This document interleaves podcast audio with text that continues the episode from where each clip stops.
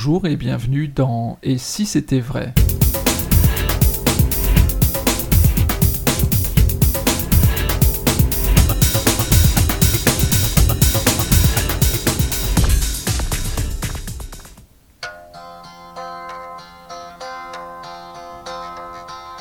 Yesterday, all my troubles seemed so far away. Now it looks as though they're here to stay. Oh, I believe in yesterday. Suddenly, I'm not half the man I used to be. There's a shadow. Bonjour Dominique. Bonjour. Qu'est-ce que, vous, ça, qu'est-ce que ça vous évoque, Yesterday, des Beatles? Ah bah ça m'évoque déjà des frissons, pour commencer. Là, tu me prends par les sentiments. hein. Les Beatles, pour moi, j'en ai déjà souvent parlé. euh, C'est eux qui, quelque part, comme beaucoup d'autres choses d'ailleurs, m'ont construit. Mhm. Donc Yesterday, c'est un des morceaux. C'est pas plus celui-là que, que beaucoup d'autres, hein, d'ailleurs. C'est le côté Paul McCartney avec les Beatles, euh, avec sa voix euh, incomparable. Mais j'adore aussi John Lennon, George Harrison, bien évidemment. Et puis j'aime beaucoup euh, ce côté euh, lent. Autant je pense qu'un bon morceau est souvent plus difficile à faire quand il est rapide. Mhm. Et je crois qu'on découvre le talent euh, d'un chanteur, d'une chanteuse ou d'un groupe plus dans sa capacité à écrire des choses très très punchy qu'en même temps, quand j'ai accepté un groupe, en l'occurrence les Beatles, j'adore ce côté euh, lancinant euh, où on va entendre, ressentir des choses euh, particulières. Et Yesterday, c'est aussi un autre truc, c'est l'apport de la musique classique d'une part, mais aussi d'instruments avec lesquels il y a le morceau qui est joué, qui, à mon sens, pour la pop musique, est une première. C'est un des éléments qui m'a permis de, de concrétiser à ma façon euh, ma traduction, si on peut dire, euh, magique de ce que j'ai entendu avec eux, que ce soit l'imprimerie avec A Dying Life, et avec euh, des dizaines d'autres morceaux, des centaines d'autres tours. Le côté musical, le- les ponts extraordinaires, euh, souvent de John Lennon, les transitions entre la mélodie et la chanson, toutes ces choses ont constitué en grande partie ma magie. Et notamment cette histoire d'apport de la musique classique ou d'instruments euh, bizarres euh, comme un ukulélé, un saxophone ou je ne sais quel autre instrument, ou même un piano électrique euh, dans certains morceaux euh, des premières heures. euh. Enfin, tout ça, ça a contribué à, à m'éclater la tête dans le bon sens. Quoi. Alors, Yesterday, j'ai évidemment choisi ce titre pas forcément au hasard, déjà d'une parce qu'il fait partie du patrimoine musical mondial. Mhm. C'est une chanson extraordinaire qui ne dure que deux minutes et qui pourtant en deux minutes nous permet de nous évader très loin, très vite. Et puis, malgré tout, c'est quand même euh, des paroles extraordinairement simples avec une musique, somme toute, très recherchée, mais au final très simple, un peu comme une comptine d'enfant. Et euh, vous, votre rapport à la magie, les choses simples, les effets simples, visibles tout de suite, c'est, je me trompe peut-être, mais j'ai l'impression que c'est quelque chose qui vous parle particulièrement. Ah oui, complètement. Dis, ça fait partie des choses qui, qui m'ont uni euh, aux Beatles, beaucoup plus qu'aux Rolling Stones. Oui. Tu vois, euh, attention, je ne suis pas du tout en train de critiquer euh, Pierre, Paul ou Jacques. hein. Moi, mes sensibilités, c'était plutôt les Beatles que Rolling Stones. Et d'ailleurs, je pense que ceux qui aimaient, à je parle à l'époque où ils étaient en vie sur scène, hein, Évidemment que les Rolling Stones sont toujours en, vie sur scène aujourd'hui où on parle en, en juin 2012. Mais euh, dans les années 60-70, quand tu avais donc les Rolling Stones qui étaient en même temps en lice dans les charts avec les Beatles, si t'aimais les Beatles, t'aimais pas les Rolling Stones, et si t'aimais les Rolling Stones, tu pouvais pas aimer les Beatles. C'est bizarre, mais ça a toujours été les antagonismes, tu sais, des gens. Et je pense qu'il y a un bout de réponse, dans le sens que moi, ce que j'ai toujours aimé, c'est la musique claire. Oui. Alors, il y a dans Aftermath, par exemple, que je prononce très mal, mais un album des Rolling Stones s'appelait Aftermath, il y a des morceaux que moi je trouve sublimes. Mhm.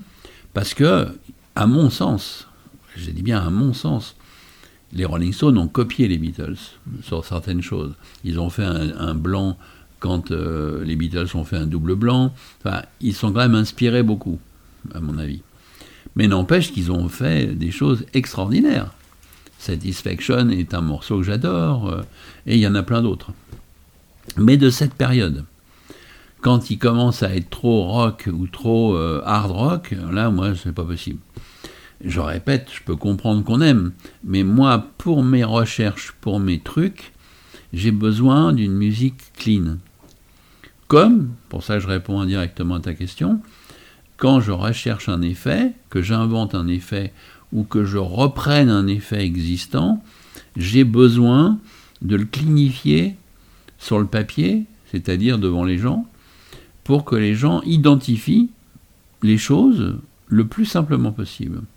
C'est ce qui a fait que j'ai eu beaucoup d'inimitié avec le, le, le, monde magique, notamment, parce que pour moi, c'est pas du tout antinomique de montrer euh, une carte qui vient de se transformer et qui, par exemple, a deux faces euh, au lieu qu'elle ait une face et un dos. Mhm.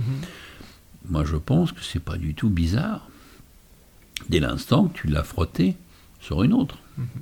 Si tu es magicien, tu es capable de le faire. Absolument. Tu vois?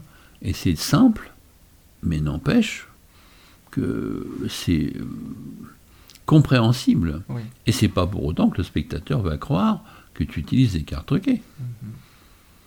Parce qu'il pense quand même que tu es magicien, lui. Mhm. Le magicien pense qu'il ne l'est pas, puisqu'il croit que c'est débiné que de montrer une carte truquée. On ne montre pas une carte truquée, on ne dit pas regardez, j'ai une carte que les magiciens utilisent. Mhm. On a des cartes normales qui, en étant frottées, par exemple, je reprends un Day in Life, c'est comme ça que j'ai inventé le tour, on obtient des effets simples.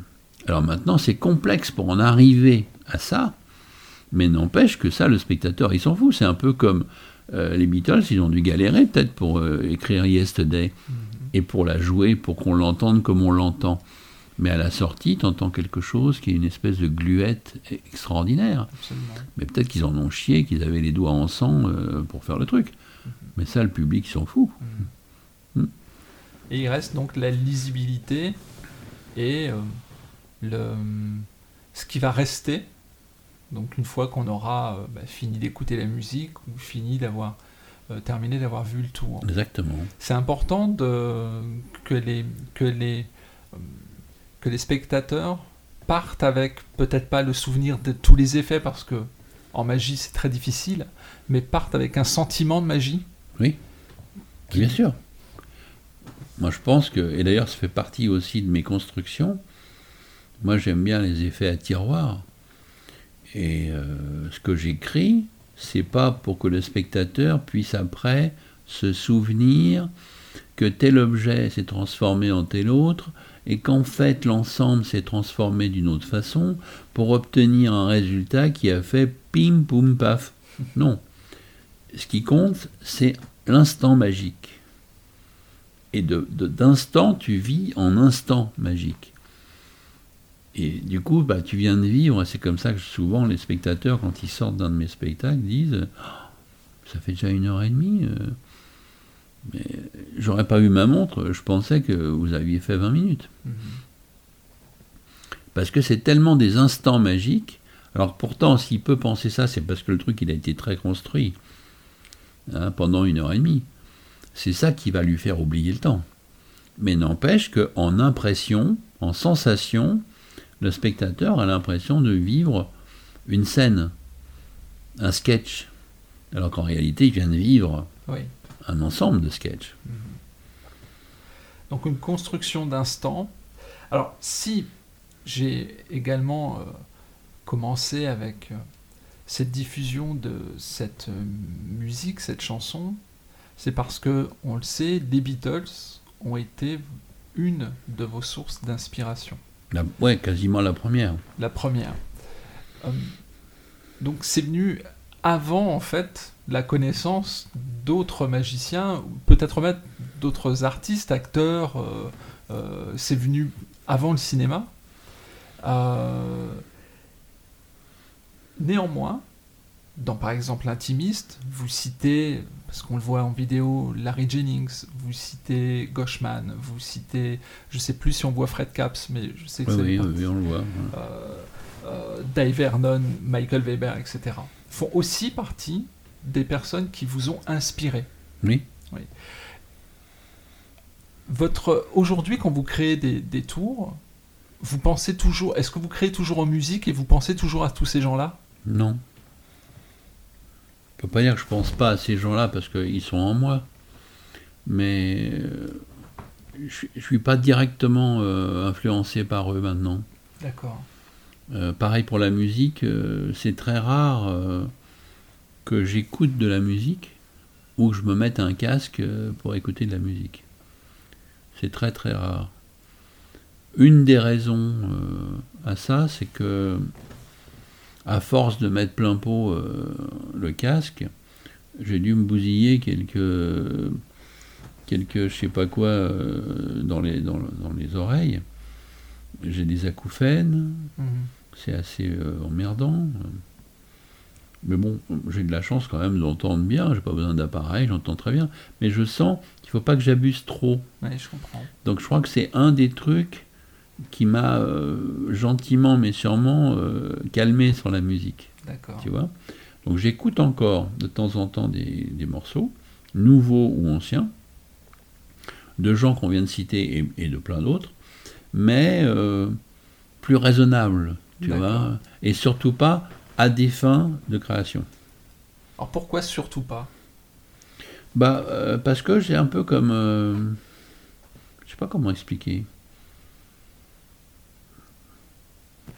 Comme si j'avais, tu vois, plusieurs vies euh, de, de recherche. Il y a eu ma période où j'étais incapable. euh, tu vois, c'est un peu comme. Je vais te dire ça autrement. J'ai fumé pendant 40 ans. Oui. Je me sentais même pas. Je pouvais même pas imaginer euh, pouvoir penser, encore moins inventer, quoi que ce soit si j'avais pas une cigarette à la main, voire de la nicotine dans le corps. Ça me paraissait inconcevable. J'ai déjà expliqué euh, dans mon blog, je crois, euh, ce qui m'est arrivé en 2005, 2006 et 2007. Donc en 2005, j'ai arrêté de fumer. J'ai jamais eu envie de refumer. On est donc en 2012. hein, ça fait quand même maintenant, attends, 7 et 5, 12. Ça fait quand même 5 ans que je. Non, c'est c'est Sept ça. ans. 7 ans que je fume plus. Toi, je sais même pas depuis combien de temps. Quand quelqu'un te dit j'ai arrêté de fumer il y a 3 ans, 6 mois, 23 jours et 14 minutes, c'est pas bon, tu vois. Parce que quelque part, euh, il attend quand même la 15e minute pour éventuellement y retourner, tu vois. Euh, alors moi, bah, oui, je sais que j'ai arrêté en 2005 parce que je me rappelle surtout euh, de l'infarctus et de l'œdème pulmonaire. Oui. C'est ça qui m'a marqué, moi, plutôt, Oui. tu vois. Et j'ai décidé ce jour-là d'arrêter de fumer. Donc ça, je me souviens. Mhm. Mais j'ai même pas eu à me poser la question. Enfin, c'est fou parce que là, je- tu m'en parles, donc euh, ça m'a fait rebondir comme je te le dis. Mais je me suis même pas posé la question en 2005, et en 2006 et 7 et 8 et 9 et 10 et 11 et 12. Euh, là, je me la pose parce que je t'en parle. Est-ce que je vais être capable de trouver quelque chose alors que je fume plus? Mhm. Ah oui, c'est drôle, oui. Tu oui. vois? Oui, Eh ben, euh, là, c'est pareil pour la musique. La musique, le jour où euh, mon oreillologue m'a dit euh, Dites donc, monsieur Duvivier, il faudrait peut-être faire attention parce que vous n'avez pas un peu abusé du casque, machin? Le Mec, toi, c'était un oreillologue de talent. Oui, peut-être un petit peu. Ah, moi, je serais vous, j'arrêterais parce que sinon vous allez être sourd. Et ben, cling, ça m'a fait un peu comme 2005, Odem pulmonaire, si tu veux, tu vois? Donc la musique, je continue d'adorer. Quand de temps en temps, là, je viens de recevoir, par exemple, un, un- un enregistrement du making-of euh, du film de Martin Scorsese sur George Harrison, Mhm. où tu entends à l'état brut George Harrison chanter quelques chansons où il a genre, tu sens, il a sa guitare, il a peut-être un bassiste et euh, un, un batteur, mais c'est chez lui, tu sens, tu vois. Peut-être c'est pour vrai du tout, mais enfin, c'est ce que ça donne comme impression, ça fait le truc très intime, quoi. Mhm. Il a sa voix hallucinante, tu vois. Et puis, euh, ses orchestrations, enfin, bon, la magie George Harrisonienne, eh ben, rien que d'y penser, ça me fait des frissons dans tout le corps, tu vois.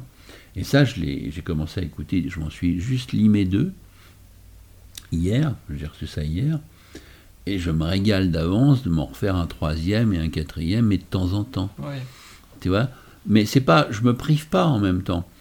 Je me, je me délecte. Faites durer le plaisir. Oui, Mais tu vois, je suis plus maintenant dans le plaisir, mais j'éprouve plus le besoin.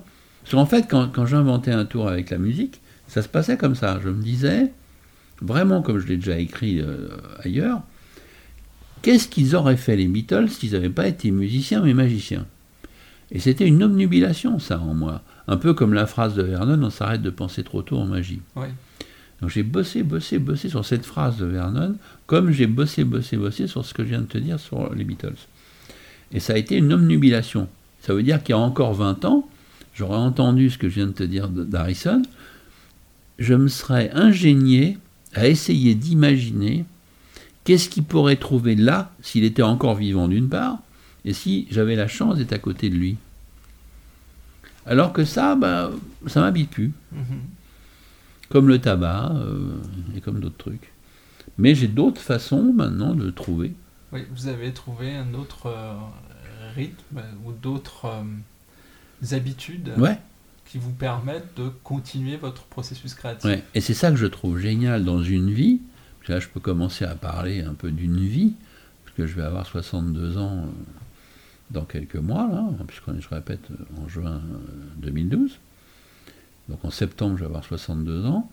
Et ça fait quand même, euh, évidemment, depuis l'âge de 8 ans, je fais de la magie, mais sérieusement, depuis 72. Oui, Toi, ça tombe bien, 72, 60, euh, enfin 2012, oui. ça fait quand même, si je ne m'abuse, euh, 40 ans euh, que je suis, euh, c'est ça, 40 ans en plus? Oui, 72, 82, 92, euh, C'est ça. oui, c'est ça, 40 ans. Mhm. 40 ans que j'ai pas levé la tête, quelque part, de ma table oui. pour inventer des tours. Et je trouve génial que tu puisses te dire, allez, même si c'est pas vrai, hein, parce que c'est pas aussi simple que ça. La première décennie, j'ai travaillé avec les Beatles.